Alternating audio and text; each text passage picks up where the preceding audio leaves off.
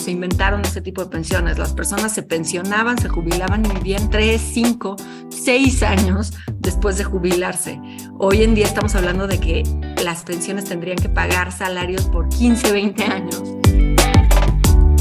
Mujeres y Dinero con Gabriela Huerta. Tal? Yo soy Gabriela Huerta y en este episodio de Mujeres y Dinero nos acompaña Marnieves Lanzagorta, vicepresidenta de vinculación en Amafore, que es la Asociación Mexicana de Afores. Ella además es especialista en educación financiera, comunicación personal y de negocio. Mari, bienvenida y gracias por acompañarnos. Mil gracias, Gaby. Encantada de estar aquí contigo. Feliz. Ay, yo más feliz que todos, pero bueno, nuevo, gracias por estar aquí y Considerando tu posición, creo que es básico que hablemos sobre el ahorro para el retiro y enfocarnos también a las mujeres, que nos expliques a la audiencia por qué es tan importante complementarlo y también por qué tenemos que dejar de pensar que las pensiones que hemos visto que han tenido nuestros abuelos o nuestros papás ya no las vamos a ver si no hacemos algo. Entonces, muchos temas, pero sé que tú eres una experta en todo esto, así que te escuchamos. No, mil gracias Gaby, encantada de platicar contigo de estos temas. La verdad es que creo que sí es bien importante. Eh, las mujeres, así como se llama tu podcast de mujeres y dinero, me parece que las mujeres y el dinero hemos tenido una relación complicada toda la vida y no porque no porque seamos complicadas, porque luego les fascina, luego a los hombres y a algunas mujeres decir que somos complicadas. La verdad es que eh, es eh, pensamos poco en ello, ¿no? Sobre todo quienes ya tenemos cierta edad. A mí me gusta pensar que mis, hijas ya están creciendo con ideas distintas de las que con las que crecimos nosotros y nosotras crecimos con ideas distintas de las que crecieron nuestras mamás, ¿no? Pero ahí vamos poco a poquito, poco a poquito. Eh, yo creo que hay algo bien importante. Ah, mencionaste varias cosas. Una es que ya no vamos a tener las pensiones como las que tuvieron las generaciones anteriores. Y aquí hay dos cosas. Uno es, em, las generaciones anteriores, algunos muy privilegiados tuvieron pensiones. Muy pocos. La verdad es que la mayor parte de la población no las tenía, eh, porque las pensiones en México siempre han estado ligadas al empleo formal. Y el empleo formal no necesariamente es la norma para la mayor parte de la población. Eh, pero la principal razón por la que esas pensiones ya no existirán tan fácilmente es que hay dos factores. Uno es, eh, estamos viviendo más años vivimos muchos más años de los que, de los que solía vivir la gente cuando se inventaron ese tipo de pensiones. Las, las personas se pensionaban, se jubilaban y vivían, no sé, tres, cinco, seis años después de jubilarse. Hoy en día estamos hablando de que las pensiones tendrían que pagar salarios por 15, 20 años, que no son... Eh, pues eh, eh, son relativamente muchos comparados con los años que efectivamente trabajamos. Pero además, pues como todos seguramente hemos notado, antes las familias tenían muchísimos hijos eh, y era relativamente fácil que entre seis, siete, ocho, pues se hicieran cargo de los papás, ¿no? Y, y, así como sucede en el núcleo familiar o sucedía en el núcleo familiar, sucedía en la sociedad. Entre seis, siete, ocho hijos que había o cinco, eh, era, pues había una buena base de personas trabajando formalmente que podían pagar con sus contribuciones o financiar con sus contribuciones las pensiones de quienes estaban jubilados o pensionados. Hoy en día, pues tenemos menos hijos y no es lo mismo que entre cinco, siete hijos se hagan cargo de los padres cuando los padres ya no pueden hacerse cargo de sí mismos, que entre uno, dos o tres hijos, cuando mucho, este, se hagan cargo de los padres. ¿Por qué? Pues eh, representa una proporción mucho mayor del ingreso y del tiempo. Ese es, ese es el concepto básico, ¿no? No es tan sencillo como decir, ah, bueno, pues es que eh, es lo justo. Bueno, pues sí, podría ser lo justo desde la perspectiva del que está pensionado, pero desde la perspectiva del joven, pues no necesariamente lo es, ¿no? Y bueno, son muchos años. Em, pero para las mujeres en particular, el problema es peor, porque vivimos, vivimos más. Digo, qué maravilla. Esa es una buena noticia, vivimos más años en promedio, pero em, evidentemente necesitamos que lo que sea que tengamos como pensión nos alcance para más años. Y hoy en día que las pensiones se financian con estas cuentas individuales en las que vamos acumulando dinero y se va invirtiendo a lo largo de nuestra vida laboral, pues básicamente lo que tenemos en esa cuenta es lo que va a servir para nuestra pensión. Y entonces eh, las mujeres necesitamos que ese, este ahorro, esta inversión nos dure más años. Pero ¿qué pasa? Además, por las dinámicas familiares, culturales, sociales y hasta laborales, las mujeres trabajamos menos y ganamos menos. Entonces, como resultado, acumulamos menos dinero en esa cuenta. Ahí las pensiones son mucho menores las de las mujeres que las de los hombres por todos estos factores. La verdad es que es algo que debemos reflexionar, que debemos pensar. Si alguien eh, de las que está escuchando dejó de trabajar formalmente, dejó de cotizar a la seguridad social y por lo tanto dejó de aportar a su cuenta Afore por la razón que sea, consideren complementarlo de alguna forma, ya sea con un ahorro voluntario en la Afore que, que pueden hacer deducible de impuestos, que pueden flexibilizar en función de si cuando tengan más o menos eh, dinero disponible. Y, eh, la otra es, eh, perdón, perdí aquí, ya. Este, la otra es em, con un plan personal de retiro, puedes hacer un ahorro eh, con un plan específico para tu jubilación. Y creo que ahí es bien importante, como decías hace unos minutos, la parte de la independencia financiera.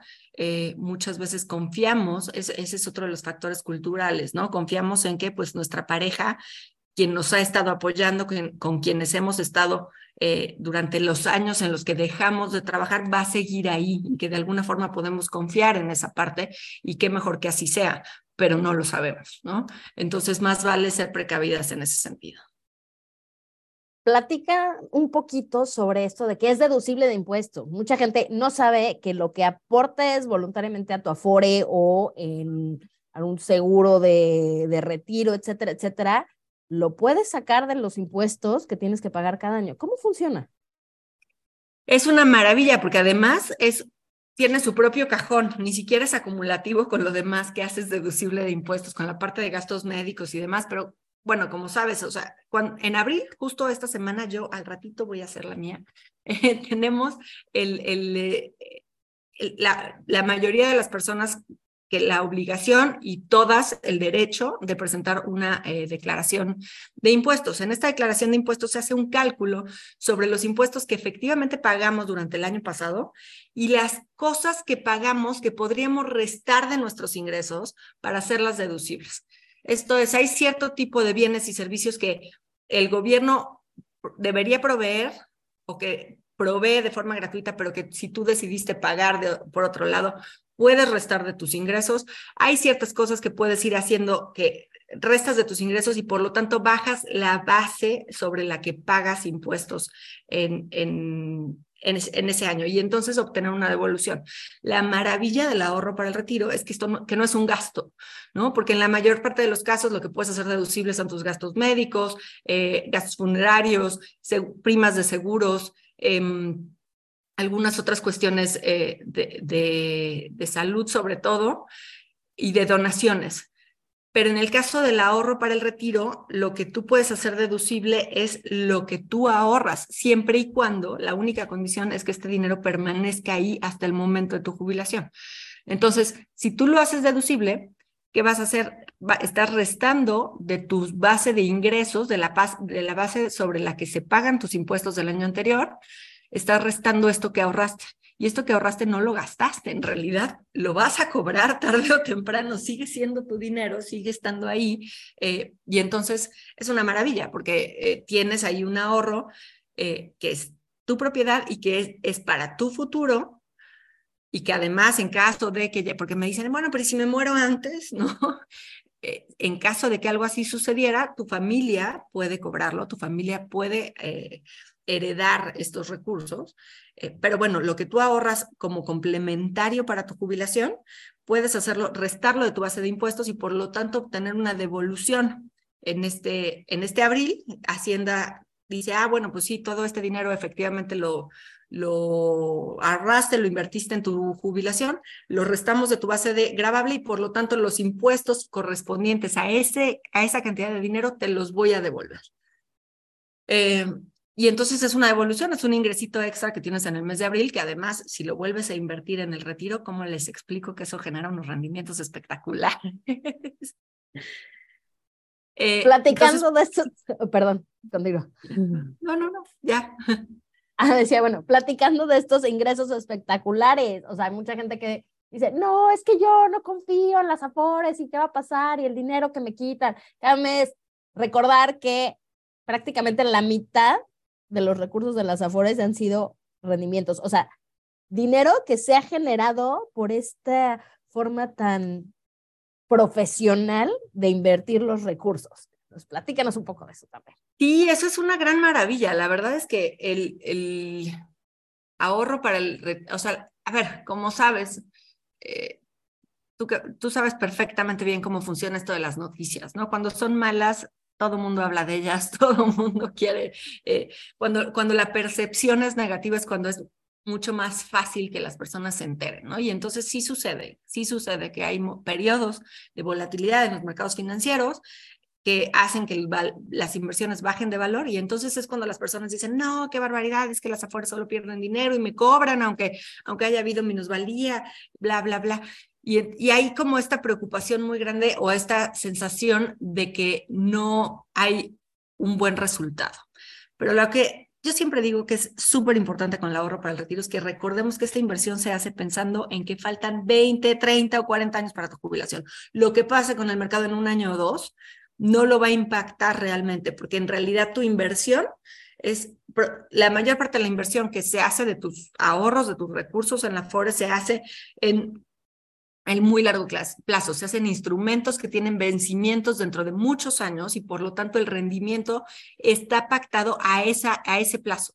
Entonces, ¿qué pasa? Cuando los mercados financieros se comportan como se han comportado en los últimos meses, lo que sucede es que las personas están buscando liquidez, los mercados están buscando eh, inversiones de corto plazo y por lo tanto nadie está queriendo invertir sus recursos en eh, instrumentos de largo plazo. Entonces, si yo en este momento saliera y, ofreciera mis documentos que dicen, oye, aquí dice que dentro de 20 años me van a pagar el 15% de lo que yo, de rendimiento sobre lo que yo invertí, este, pero pues ya, yo quiero mi dinero ahorita, te vendo el papel ahorita, pues el mercado me va a castigar y me va a pagar menos de lo que estaba pactado. Y eso es lo que se ve en las minusvalías.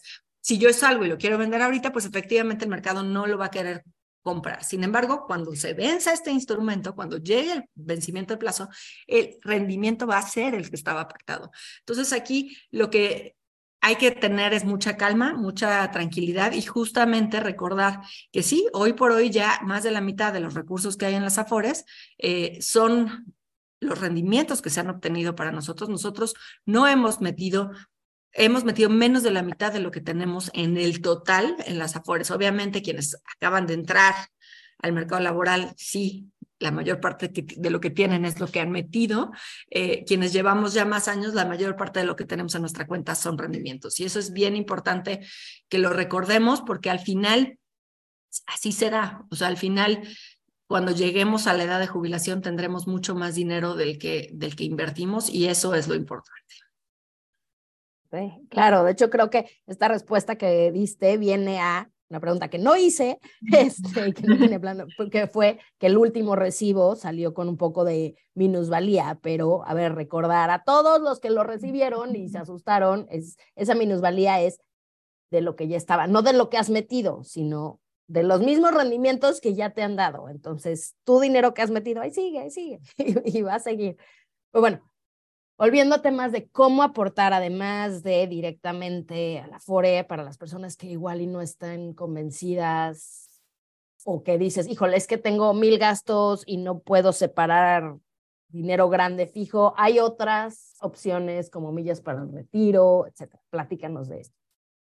Sí, hay, la verdad es que se, se, han estado explorando. La verdad es un, es un tema bien complejo el pensar tan a largo plazo para todos. No es un tema de, ay, es que yo soy malísima para ahorrar y me cuesta mucho trabajo y qué barbaridad. No, no nos castiguemos y nos flagelemos de, ay, es que a mí esto me cuesta mucho trabajo. Es difícil. La verdad es que es difícil para todos. Es muy complicado pensar en el largo plazo. Es muy...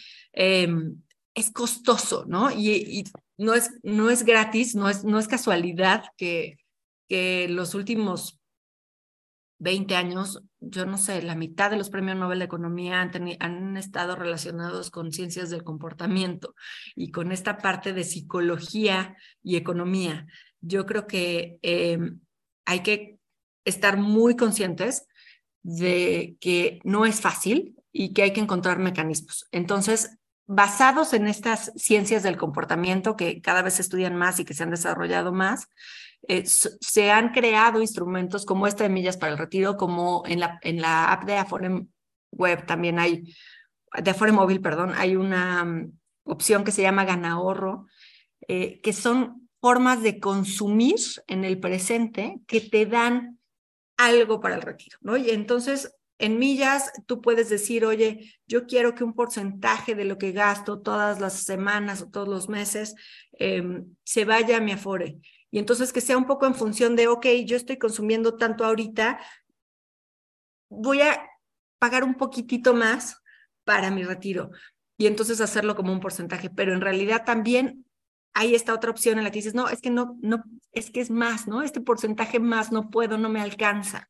Entonces, una de las opciones es estos eh, mercados que hay tanto en Ganahorro como me parece que en Millas para el Retiro también tienen algo, hace, tiempo que no lo reviso. Eh, tienes, puedes escoger consumir algunas cosas, como por ejemplo que eh, boletos para el cine, vas y compras en, esta, en este portal de, de Ganahorro, en Afore Web o en, la aplicación de Afore Móvil, puedes entrar y comprar tus boletos para ir al cine al mismo precio que lo que te costarían en taquilla exactamente lo mismo. Nada más que por estos convenios que tienen las empresas, el cine va a depositar de, esto, de este costo de tu boleto un porcentaje, cinco pesos, seis pesos de lo que pagaste por tu boleto, lo va a depositar en tu Afore. ¿Y qué pasa? Que si esos cinco o seis pesos se quedan invertidos 20, 30, 40 años, pues te van a alcanzar para comprar otro boleto para el cine cuando te retires. Y no hiciste nada, no pagaste más. Hay estas opciones como de pequeños eh, descuentos eh, que, te ayudan muchísimo. Hay otras opciones como sí domiciliar. La verdad es que yo no, ya ni cuenta me doy. Hace ya un tiempo te dije, oye, yo quiero que cada quincena, así el día que me depositan, mi Afore vaya y saque, tome de mi cuenta un dinero. Y puedes decir 100, 200, 500, mil pesos va a la Afore y lo toma, ya ni siquiera tienes que decidir nada, se hace en automático, precisa, lo decides una vez cuando das la instrucción.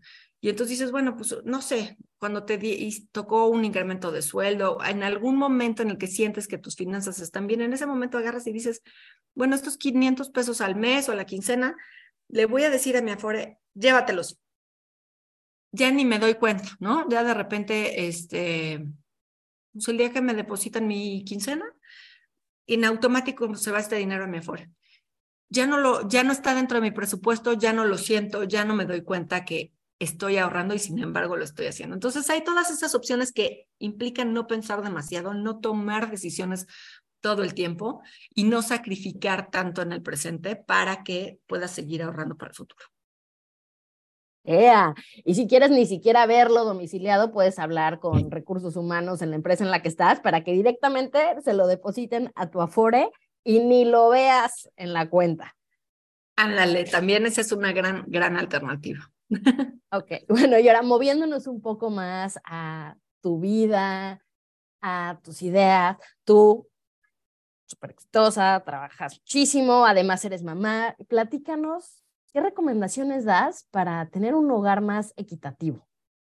Híjole, eso es bien importante. Yo creo que en esta parte que hablábamos hace unos minutos de independencia financiera, eh, una de las razones por las que me ha tocado estar en, muchos comités de estos de inclusión, de equidad, que eh, llegan cuando, cuando llegan a asomarse por ahí algunos hombres así de que alguien los llevó de las orejas eh, dicen es que no hay mujeres. A mí no me pidan que yo ponga más mujeres en ciertas condiciones, que no las hay, ¿no? No, no quieren, no les interesa.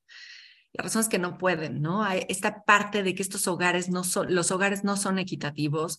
La mayor parte de las mujeres hoy en día siguen haciendo la mayor parte, eh, la, siguen teniendo la carga de cuidados del hogar, la mayor parte del trabajo no remunerado se realiza por las mujeres. Hay, hay por ahí, había por ahí un dato del IMCO que decía que el 78%, si no me equivoco, del trabajo no remunerado lo hacemos las mujeres. Y es trabajo, ¿no? Y requiere tiempo y la carga, la famosa carga mental. Entonces, yo creo que sí es bien importante justo eso, que eh, he tenido la fortuna de que de que en mi familia hemos podido repartir muy bien esta parte de cuidados. Alguna vez me llamaron de la escuela para decirme que mi hijo se le había traía un pantalón roto y que no podía ir con el pantalón roto a la escuela. Y, eh, y yo estaba en una reunión. Me decían, es que por favor, ven por tu hijo porque no, no puede estar en la escuela con el pantalón roto. Yo les dije, oigan, es que yo no puedo salir de trabajar ahorita, o sea, estoy en una reunión importante, no puedo llegar. No, pues es que entonces lo vamos a tener aquí en la dirección todo el día porque no puede estar con el pantalón roto. Este, y entonces pues le hablé al papá, oye, que no puede estar con el pantalón. Y llegó su papá a la escuela con un pantalón. En la escuela se querían meter debajo de los escritorios de la vergüenza de que habían hecho que el señor se saliera del trabajo para irle a llevar un pantalón y, dice, ay, no, es que nos hubiera dicho y este, y le prometemos que, ah, o sea, y lo, dejábamos pasar por esta vez. Y él dijo, es que ah. les dijo. Sí, a la mamá les da igual. La mamá no importa, la mamá sí se tiene que salir de donde esté y, para, para resolver el tema, pero el papá, qué barbaridad, ¿cómo? Cuando la solución es que el papá lo resuelve, es un escándalo. Yo creo que tenemos que empezar a normalizar que esto es responsabilidad de todos, ¿no? Que, que los cuidados de los hijos son responsabilidad de todos, que las medicinas, cualquier cantidad de papás no tienen idea de a qué hora le tocan la medicina al niño, de cómo se le da, eh, de cuál es el teléfono del pediatra. Eh, son muchísimas cosas que caen en la responsabilidad de las madres, aunque las madres también tengan un empleo fuera de la, del hogar. Entonces, para mí creo que ha sido bien importante justo eso, el, el, contar con alguien que, que ha entrado al parejo con el cuidado de la familia, con la responsabilidad de los hijos. Me encanta, yo tengo tres hijos que hoy ya afortunadamente son adolescentes, me parece que de bien, espero que así sigan. Y, pero los veo como, al, como personas que saben que tanto su mamá como su papá pueden cuidarlos, que desde que eran muy pequeños, porque recuerdo tanto, y además que nos caí, me caía a mí de repente como el, es que claro, yo seguro soy una mala madre, eh, recuerdo tanto que cuando eran pequeños y se caía alguno, se raspaba o lo que sea, y corrían a, la verdad es que corrían indiscriminadamente a quien estaba más cerca, si conmigo o con su papá, daba lo mismo, ¿no? Y escuchaba tanto esos comentarios, no, es que cuando están lastimados y cuando están tristes, no hay como la mamá. Y yo, ¿pero por qué? O sea, si hay esta sensación terrible de que es el trabajo más duro del cuidado, le corresponde solo a la madre. Y la verdad es que no, la verdad es que para los hijos, tanto para los hijos como para los padres, debería ser indistinto y ambos tendríamos que ser capaces de resolver cualquier tema en la familia. Y creo que eso ha sido afortunadamente algo con lo que yo he contado y, que ha sido clave. Para poder decir, pues me toca. Y ahora me toca irme de viaje y ahora me toca hacer cierto tipo de cosas de trabajo que no, que en muchos otros casos son lo que frenan a muchas mujeres del mercado laboral, ¿no? Hacer equipo y entender que juntos hacemos más. Totalmente, el equipo, el equipo. Ahora, platícanos un poco, esto que mencionas, cómo han, han, abierto los ojos, ¿no? Cuando tu esposo llega y te apoya y es como que uno de los pocos papás, pero también tú en los temas laborales, o sea, yo de repente veo fotos, tú es una de este mes, que son puros hombres y tú. Sí, es, es, y, es, y eso es complicadísimo cuando de repente estás en un evento o en una reunión y eres la única mujer en la mesa. Eh, digo, hay veces que da, da, la sensación de que eres la única mujer porque además dijeron, necesitamos que haya una mujer y te jalaron y órale, eras la que andaba por ahí y no, es un poco inevitable. Eh, pero también es tremendo cómo de repente tienes que hacer eh, un poco de estómago, ¿no? Eh, me ha tocado estar en muchas reuniones de ese tipo de grupos en las que pues soy la única o a lo mejor hay, habemos dos mujeres en la mesa. Y entonces, inevitablemente las mujeres terminamos, afortunadamente, juntas y em, empujándonos un poco, ¿no? Entre nosotras. Y, y recuerdo dos comentarios. Eh, yo empecé yendo en sustitución de mi jefe a alguna reunión de esas y me dijeron un día, oye, ven, ven más seguido tú, es más bonito verte a ti que ver a tu jefe. Y una no sabe realmente cómo contestar. La verdad es que lo hacen con una buena intención. En muchos casos, ese tipo de comentarios se hacen con una buena intención, como, como por hacerte un halago. Sin embargo, creo que es todavía... Sesgo inconsciente muy cañón. Falta muchísimo por comprender dentro, de, dentro del mundo de los negocios y de los señores de negocios, eh, de cómo tratar a una mujer como un igual en ese tipo de circunstancias. Y, y en alguna de estas reuniones también me tocó que dijera, estaba yo platicando con la otra mujer que estaba en la reunión, oigan, qué maravilla que estén ustedes aquí adornando esta reunión. Sí, fácil, gracias. No, lo bueno es que no teníamos nada que decir nosotras. Es, es terrible, o sea, son comentarios que se hacen bien intencionados, pero que no, que traen estos sesgos, ¿no? Y que traen, y, y, y que de pronto es complicado el sentir que, pues si me vuelvo muy confrontativa y señalo demasiado este tipo de cosas, me va, pues me van a excluir. Ya no van a querer que esté dentro de este grupo, pero por el otro, decir, es que es importantísimo señalarlas, es importantísimo decir, oigan, no, somos más de la mitad de la población, estamos preparadas, queremos, tenemos ganas, y estamos aquí para participar. Y yo creo que eso es bien importante, este, encontrar el balance y la forma de señalar. Y creo ahí sí que es una responsabilidad clave de las mujeres que de alguna forma alcanzamos este privilegio de entrar en esos grupos muy exclusivos de hombres, en donde es difícil entrar. Y entramos eh, Parcialmente. Yo creo que yo difícilmente me siento completamente integrada en algún grupo así, pero cuando llegas, alcanzas a, tener una voz dentro de esos espacios, yo creo que sí es una responsabilidad bien grande para nosotras ser conscientes justo de que pues tenemos un privilegio y que no es nada más por mérito, ¿no? O sea, sí hay, sí hay cuestiones complejas culturales. Eh, la verdad es que también me ha tocado ver algunas mujeres que realmente tienen posiciones de poder, que tienen posiciones eh, de influencia, decir que están ahí solamente, eh, o sea, que, que, en realidad las mujeres no deberíamos quejarnos demasiado por, por falta de oportunidades, que todo es tema de estar bien preparadas. Y creo que, creo que es irresponsable hacer ese tipo de afirmaciones. Me parece que, que sí necesitamos saber y ser conscientes. Escuché recientemente a Lorenza Martínez, que es una de las mujeres yo creo que más admiro, decir, yo pensaba que mi camino, que fue natural en algunos espacios, era natural para todas.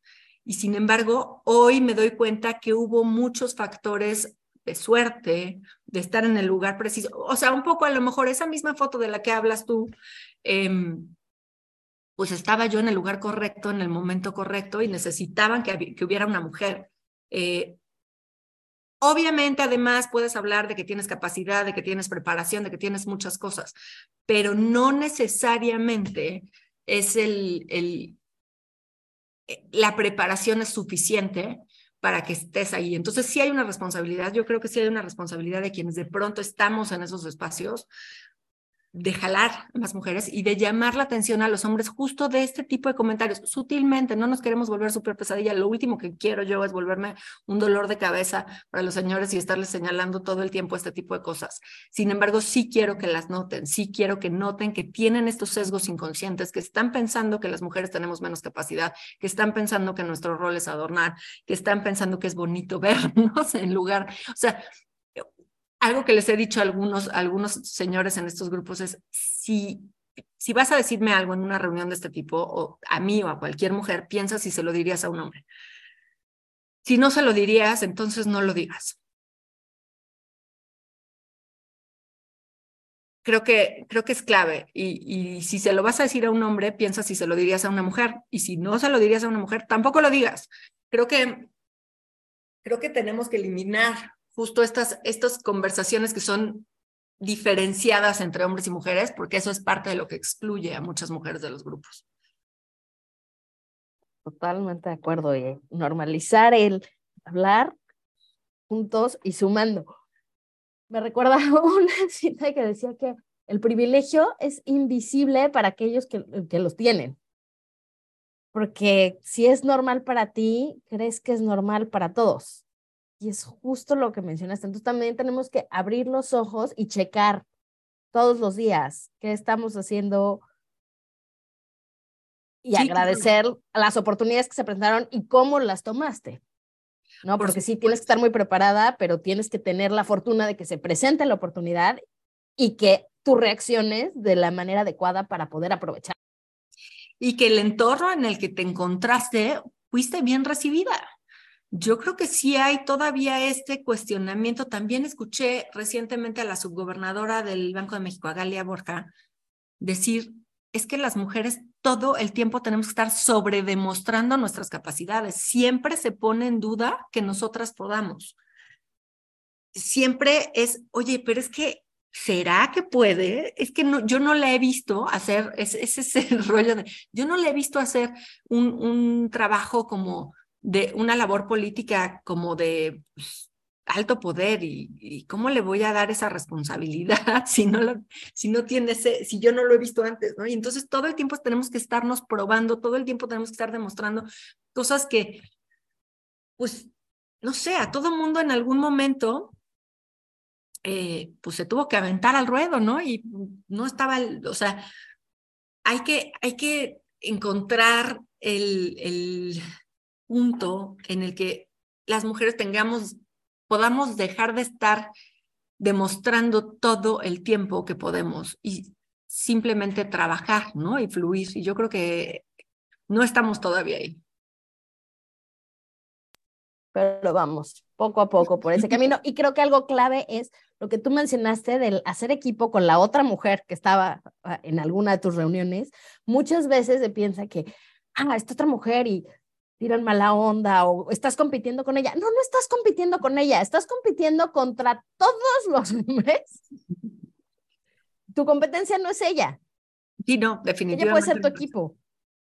Definitivamente. Tienen que sumar y crecer. Entonces también ese chip de, me encantó que dijeras, no, es equipo y sumamos y etcétera, etcétera, porque cambia la imagen que muchas personas pueden tener de que vamos a encontrar por un lugar para mujer. No, no es que se trata de una mujer, es que se trata que estén que haya en muchos más lugares. Que sea, pues, que sea representativo de cómo, de cómo es la población, ¿no? Idealmente. Yo creo que yo creo que tendríamos que llegar ahí en algún momento y sé que estamos lejos, sé que todavía culturalmente es posible que no existan suficientes mujeres con la preparación o con el interés de formar parte de esos grupos y por lo tanto llegar a, a, niveles equivalentes a los de la población no, es, no podría ni siquiera ser un objetivo, pero ya, ya existen muchas mujeres con el interés y la capacidad.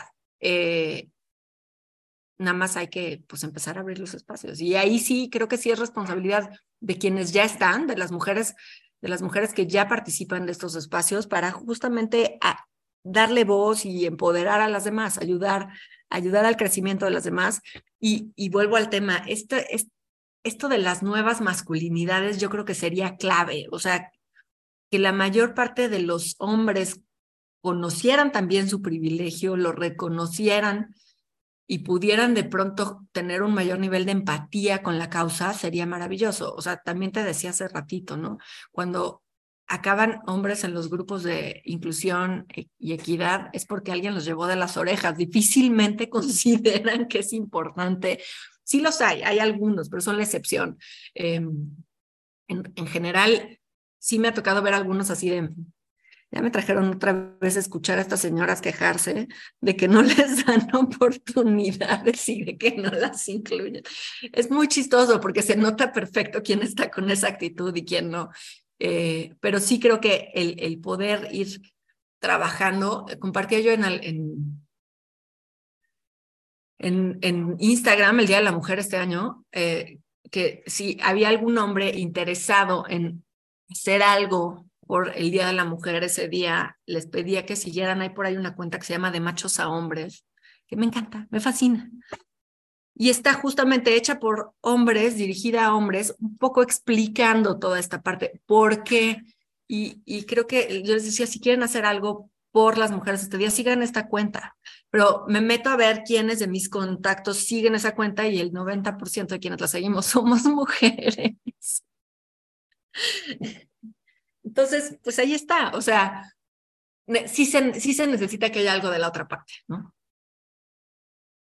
Que vayan abriendo los ojos poco a poco. Pero bueno, también eso viene mucho en tema de educación y desde niños. Tú mencionaste que igual y no hay tantas mujeres en este momento, en estos puestos, con esa eh, educación, interés, etcétera, etcétera. Pero todo viene desde la infancia.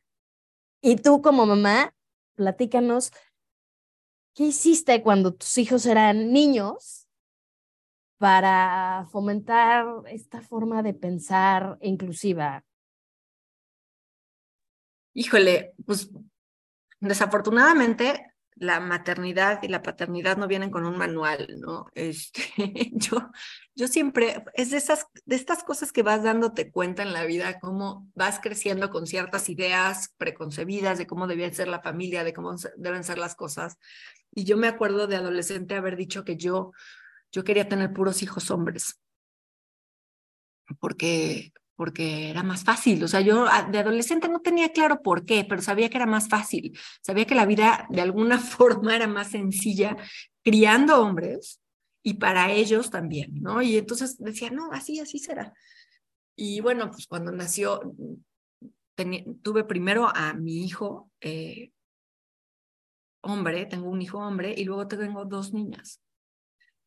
Cuando, cuando nació mi primer hijo dije, ah, pues conforme a plan, todo de acuerdo. Y luego nacieron mis niñas y sí recuerdo que cuando nacieron dije, madre mía, ¿y ahora qué hago? ¿Cómo, cómo me aseguro de que ellas no piensen que es más fácil ser hombre y que es mejor ser hombre. Em, ¿Cómo me aseguro que, que mi niño no piense que las niñas tendrían que resolverle cosas que él es perfectamente capaz de hacer?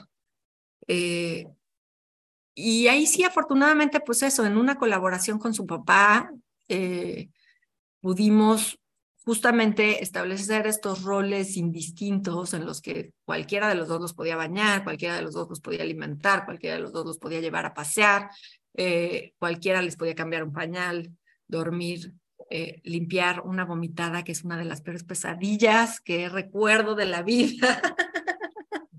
cualquiera de, las dos, de los dos podíamos hacerlo, ¿no? Todo era indistinto, todo era cualquiera de los dos los podemos llevar al pediatra, muchas, muchas cosas que fueron como aprendiendo y visualizando que así era, que esto era distinto y que no, no pasa, no pasa mayores eh, si es una persona o la otra la que los cuida.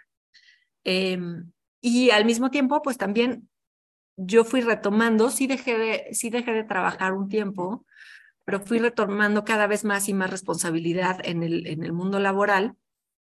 Y de verdad creo que eso fue también algo que tanto para mi hijo como para mis hijas ha sido un, pues un modelo de tanto mi papá como mi mamá me pueden cuidar en lo emocional y en lo físico, pero también en lo material, ¿no? Podemos, puedo confiar en ambos, puedo tener la seguridad en ambos y también los dos podemos tener nuestro propio, nuestros propios gustos, nuestros propios deseos, nuestros propios intereses y nadie tiene que supeditarse a la voluntad de nadie. Yo creo que esa parte de independencia y de autonomía y de respeto a la individualidad de cada quien es fundamental para la crianza en, ese sentido. Pero ha sido, insisto, un tema de prueba y error. Hemos ido aprendiendo todo sobre la marcha y, ¿sabes qué? También creo que ha sido clave. Todos hemos en algún momento pasado por terapia. Eh, el, el reconocimiento de la de, que hay que atender ciertos temas emocionales y de salud mental y que eso no te hace más débil, eh, también, también es bien importante. Mm, que te puede de hecho hacer mucho más fuerte ayudar a avanzar por las cosas. quiero traer una cita de Lucille Ball, una mujer que mucho antes de su, de su, tiempo ya estaba, o sea, sí como actriz, pero organizando y productora y directora, sacando su empresa, entonces entrando a esos grupos donde eran puros hombres. Y ella, de hecho, entre sus citas muy conocidas, dice una que es un gran comienzo ser capaz de reconocer lo que te hace feliz, ¿no? Entonces ya estaba con temas de mindfulness y de estar bien tú misma. Entonces, platícanos, Mari, ¿qué es lo que a ti te hace feliz?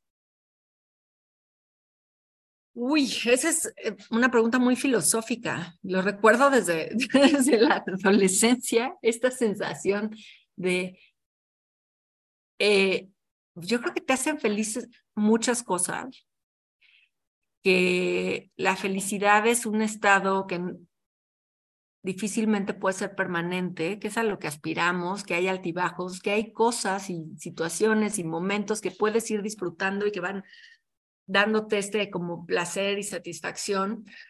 Yo creo que, yo creo que la clave, eh, después de muchos años de búsqueda de ¿Qué, es lo que me hace feliz? Yo creo que la clave es la satisfacción. Yo creo que el aprender a estar satisfecha con algo te da esa como sensación de felicidad o de tranquilidad que es difícil encontrar hoy en día. Y bueno, los pequeños placeres, ¿no? Estar con, estar viendo una película vieja con mis hijos, ahora me ha, me ha dado por ver películas que decirles, no, es que tienes que ver esta historia porque es lo máximo, porque es increíble y entonces discutirla con ellos. Esta parte que se ha vuelto de poder eh, ya que, que, ya no sean historias infantiles, sino que ya podemos ver historia, historias más complejas y platicarlas y discutirlas, que mi hijo llegue y me cuente sobre eh, la recomposición del mapa en Europa durante los últimos 200 años, porque entonces el tratado de no sé qué, y verlos apasionados a ellos con los temas que les gustan, yo creo que eh, es una de las cosas que hace feliz. Eh, leer, siempre he sido súper lectora desde que tenía, desde que aprendí a leer, me iba yo a la hora de recreo a la biblioteca de la escuela y sacaba un libro y me lo llevaba para leerlo en el transporte escolar. Lo leía, lo terminaba en la tarde. Y el día siguiente regresaba a la hora de recreo, lo devolvía y, sacaba uno nuevo. Digo, eran libros evidentemente infantiles, pero sí tuve una época que leía un libro diario. Eh, después, evidentemente, todo cambió, la vida va cambiando, pero sigo disfrutando. Y los tamaños de los libros también. También, evidentemente, los tamaños de la, la complejidad. Eh, curiosamente, hace apenas unos tres o cuatro años, creo que fue en la pandemia ya, que hubo un año que dije, Dios, el año pasado no leí ni un libro escrito por mujeres. Y entonces empecé a visualizar y no había escrito, o sea, había leído muy pocos libros escritos por mujeres en mi vida, ¿no? Sí había leído libros con mujeres protagonistas, pero desde la visión masculina. Eh, y entonces llevo dos o tres años con una decisión firme de, en la medida de lo posible, leer autoras.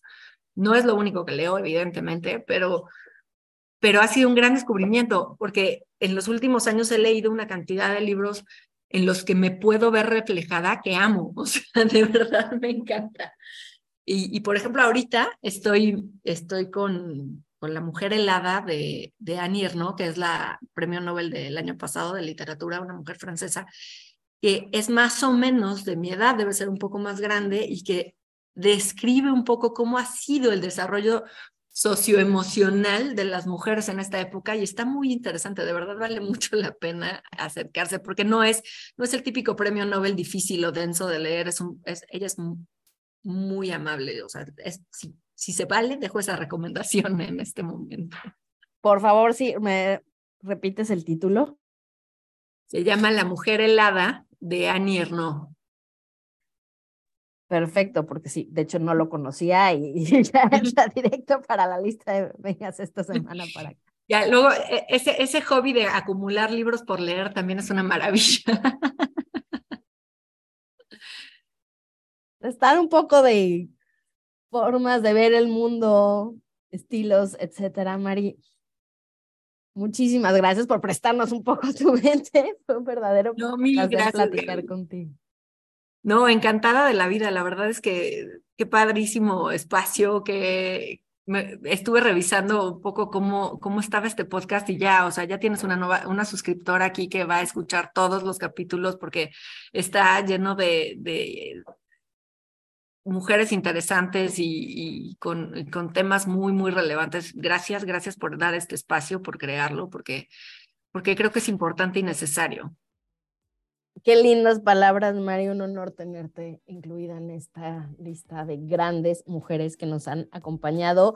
Nos quedamos con esa excelente recomendación del libro para hoy, Día Mundial del Libro y del Derecho de Autor. O sea que este es el que se viene a mis listas. Muchísimas gracias de nuevo.